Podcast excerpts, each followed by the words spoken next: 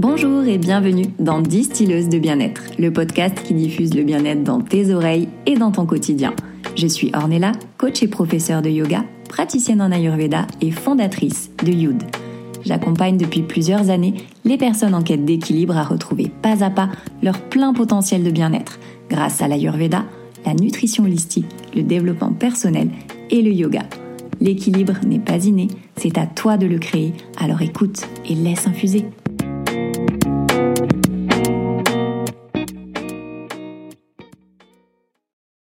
Le but de l'Ayurveda est de maintenir la santé chez l'être sain et de guérir des maladies chez l'être malade.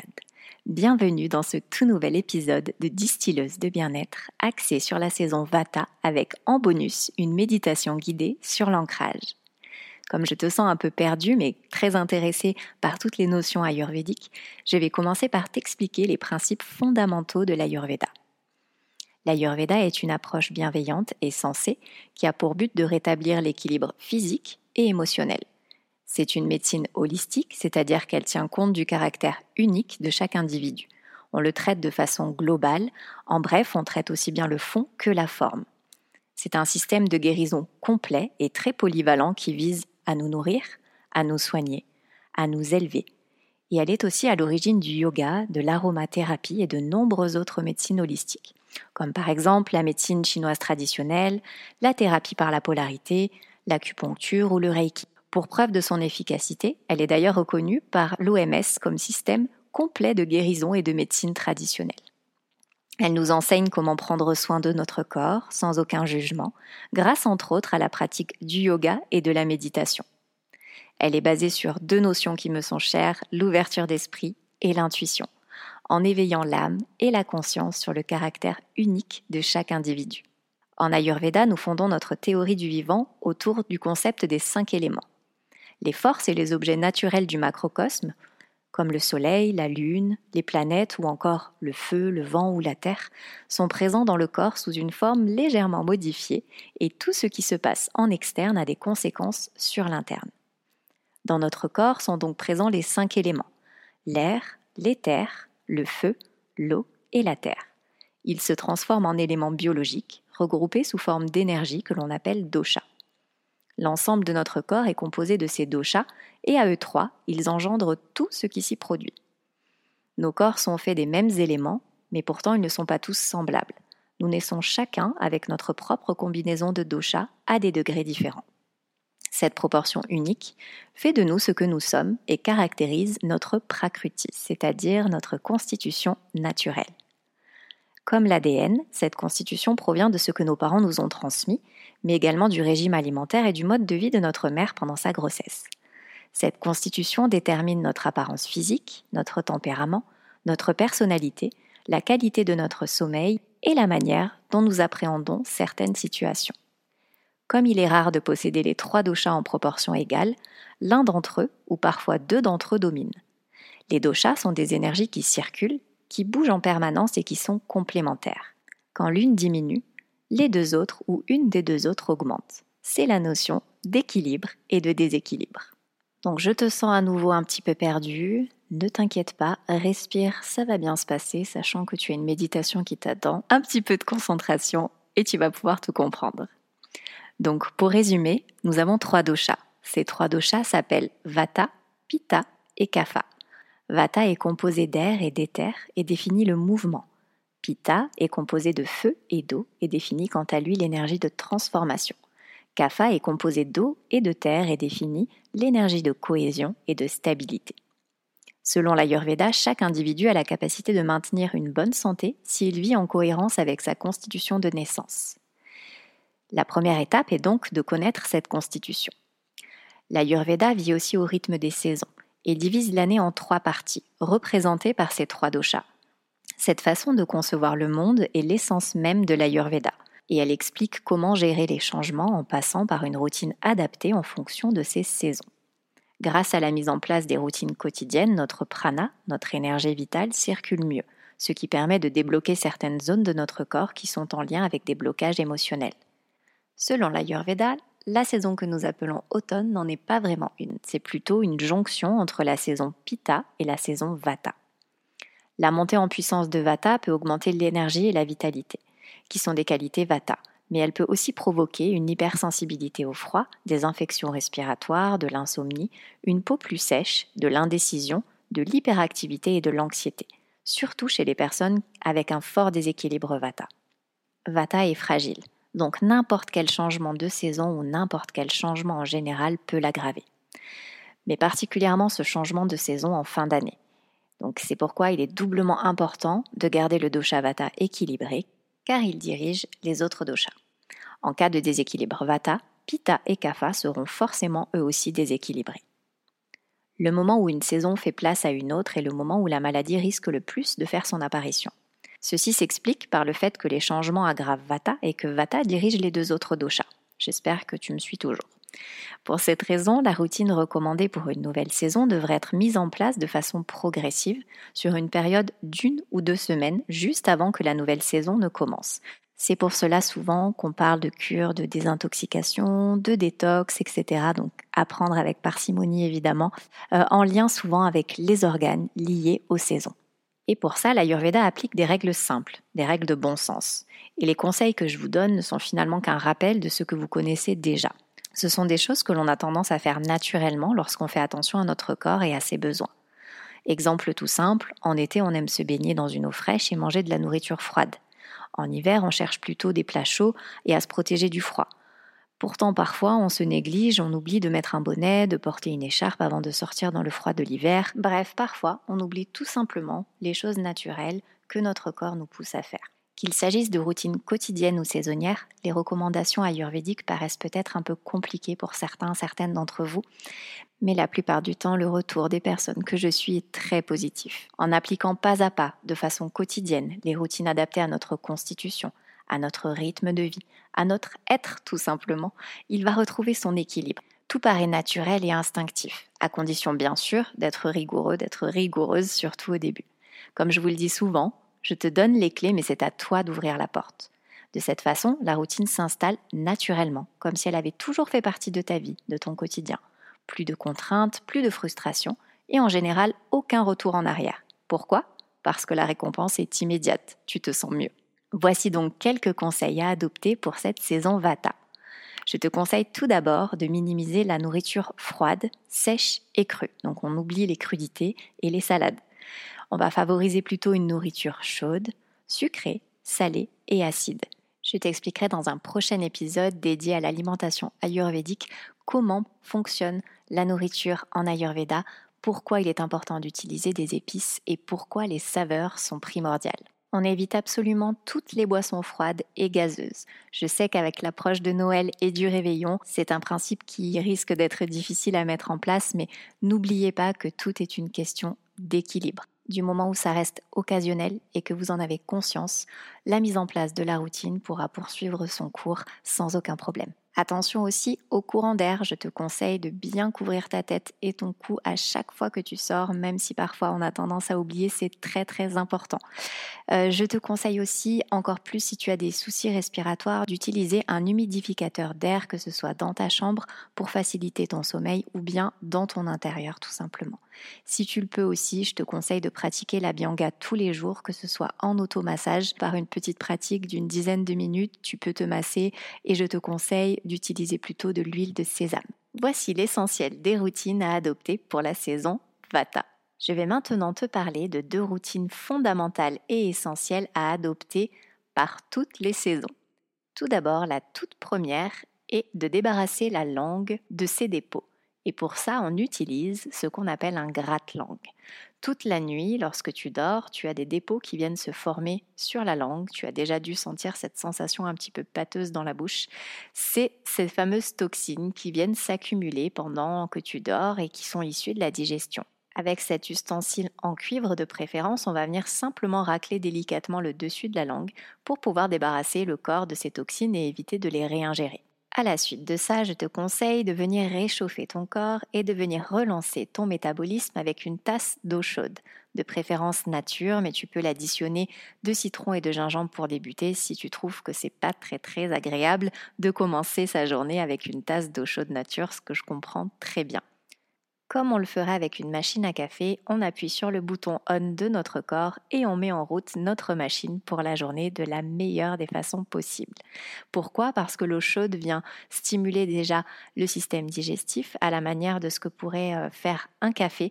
Donc si tu as des soucis pour aller à la selle, et oui, en Ayurveda, on laisse le glamour au placard et on va à l'essentiel.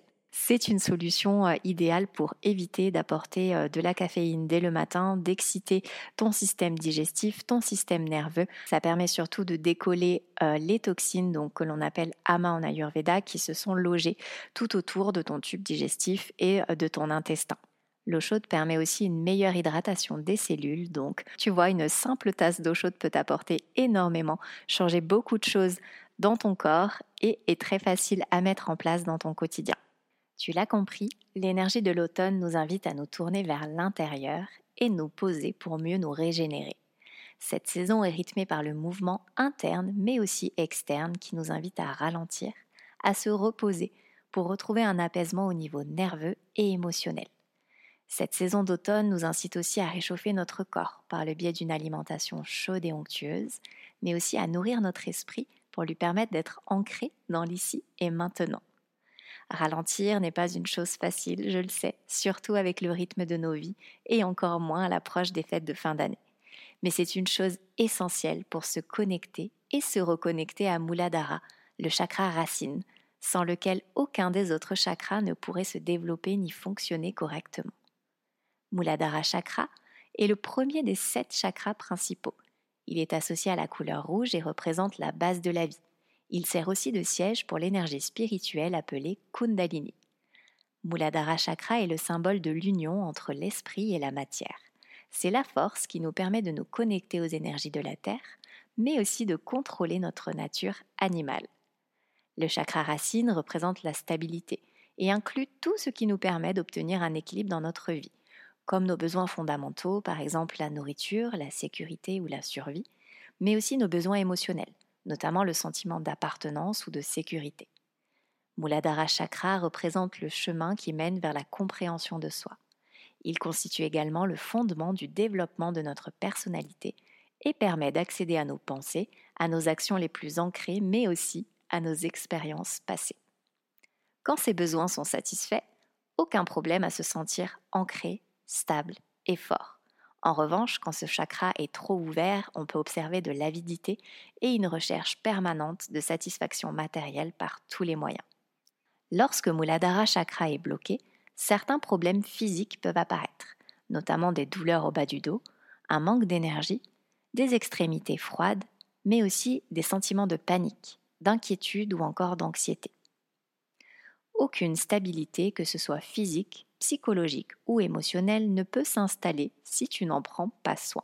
Pour cela, avant de débuter cette méditation, je vais te dicter quelques mantras pour nourrir Muladhara Chakra que tu pourras utiliser à tout moment lorsque tu en ressens le besoin. Tu peux les garder en tête pour avant, pendant et après la pratique. Je suis proche de tout ce qui se vit. Je suis connecté à mon corps. J'affirme mes valeurs. Je suis en confiance et stable sur mes deux pieds. Je me sens en sécurité. Je fais les choix qui sont bons pour moi. Je subviens à mes besoins avec facilité. Je nourris mon corps de la bonne façon pour être en bonne santé. Je sais ce dont j'ai besoin. La Terre m'apporte son soutien. Maintenant place à la connexion à la reconnexion avec Muladhara Chakra pour cette méditation basée sur l'ancrage et sur la saison Vata. Je te souhaite une belle pratique et une belle écoute.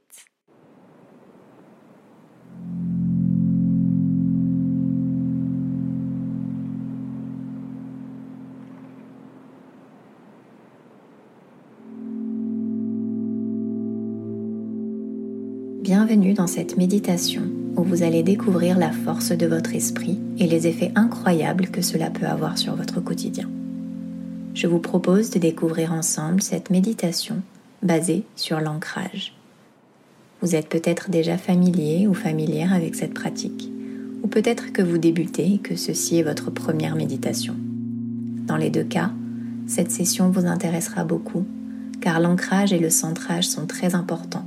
Ils permettent d'être dans l'ici et maintenant, d'être présent totalement à soi et aux autres. Se centrer, c'est ne plus chercher à l'extérieur ce que nous avons à l'intérieur. C'est être, tout simplement. Être ancré, c'est tout d'abord accepter notre corps physique, notre incarnation, s'aimer totalement dans ce corps physique avec nos qualités et nos défauts. C'est être à la fois relié au ciel et à la terre, tous les deux en harmonie. C'est aussi une aide pour pouvoir supporter les énergies environnantes ou même intégrer les nouvelles énergies qui arrivent. En entraînant votre esprit à être plus clair, vous pourrez vivre chaque seconde intensément dans l'instant présent. Tel un arbre qui puise sa force dans la terre nourricière pour atteindre le ciel, c'est en s'enracinant que l'être humain s'élève. Installez-vous confortablement dans un endroit dans lequel vous ne serez pas dérangé. Vous pouvez être dans une position assise ou bien couché. Le plus important est que votre dos soit bien droit. Relâchez vos épaules, fermez les yeux et mettez-vous à l'écoute de votre corps. Prenez une première longue inspiration par le nez et expirez longuement et profondément par le nez. Inspirez et sentez l'air qui entre par vos narines et qui en ressort un peu plus chaud lentement, profondément. À chaque inspiration, je sens mon ventre qui se gonfle. Et à chaque expiration, je sens mon ventre se dégonfle. À mesure que j'inspire et que j'expire, je sens mon corps tout entier se relâcher de toute tension de toute douleur, de toute émotion négative, frustration ou ressentiment. Je me déleste de tout ce poids qui encombre mon corps et mon esprit en ressentant le poids de mon corps sur le sol se déposer de plus en plus profondément sur ce sol. Mes paupières se relaxent mes sourcils se défroncent, mon front et mes tempes se lissent. Je sens ma mâchoire se décrisper, ma langue se décoller de mon palais et ma gorge se relâcher à son tour. J'inspire profondément par le nez et j'expire profondément par le nez. Mes épaules se relâchent encore un peu plus, puis mes bras, mes poignets et mes mains. Mes deux bras sont relâchés, mais mon dos reste droit et long, et la détente se diffuse tout le long de ma colonne. Même si des pensées vont et viennent, je les accueille et les laisse faire leur chemin J'inspire profondément par le nez et j'expire profondément par le nez. Je sens ma poitrine s'ouvrir lorsque j'inspire, mon ventre qui se gonfle et se dégonfle lentement lorsque j'expire. La respiration se libère. Je prends un instant pour observer le calme à l'intérieur de moi je me sens mieux, je me sens bien. Le calme s'installe, je me sens descendre de plus en plus profondément à l'intérieur de moi, expiration après expiration. Mon corps se relâche, mon esprit s'apaise, mes émotions se canalisent. Lorsque le corps est calme, apaisé, nous pouvons aller dans le monde de l'esprit. Vous allez maintenant imaginer visualisez une ligne d'un rouge intense et lumineux qui part de votre coccyx puis remonte jusqu'à votre cœur et se diffuse dans tout votre corps jusqu'à vos pieds. Elle s'enfonce dans le sol en formant des racines qui descendent de plus en plus profondément dans la terre. Vous êtes maintenant parfaitement relié avec la terre. Vous ne faites qu'un avec elle. Vous êtes l'arbre planté fermement sur cette terre, sûr de lui, fort et fragile à la fois, serein en toutes circonstances. À chaque inspiration, je puise l'énergie, le calme, la sérénité, la confiance, la force dont j'ai besoin. Et à chaque expiration, mes racines se renforcent. La puissante énergie de la Terre remonte jusqu'à mes pieds, jusqu'à mon cœur et me traverse entièrement. Là, bien enraciné, bien ancré dans le centre de la Terre, je profite de cet instant. Je me sens en sécurité, ici et maintenant. Je suis connecté à mon corps. Je sais ce dont j'ai besoin. Puis tout doucement, je ressentirai le contact de mon corps sur le sol. Je sentirai l'air qui entre et qui sort de mon corps. Ventre qui se gonfle et se dégonfle au rythme de mes respirations calmes, profondes. Je commencerai à entendre les sons, les bruits autour de moi et je reprendrai conscience de mon corps dans l'espace. Puis tout en douceur, je redonnerai du mouvement à mes doigts, mes orteils. Je pourrai bouger la tête, bailler ou bien m'étirer. Je laisse mon corps libre de tout mouvement, faire ce dont il a besoin, ce dont il a envie. Je prends mon temps avant d'ouvrir les yeux. Je me réjouis de ce cadeau que je viens de m'offrir.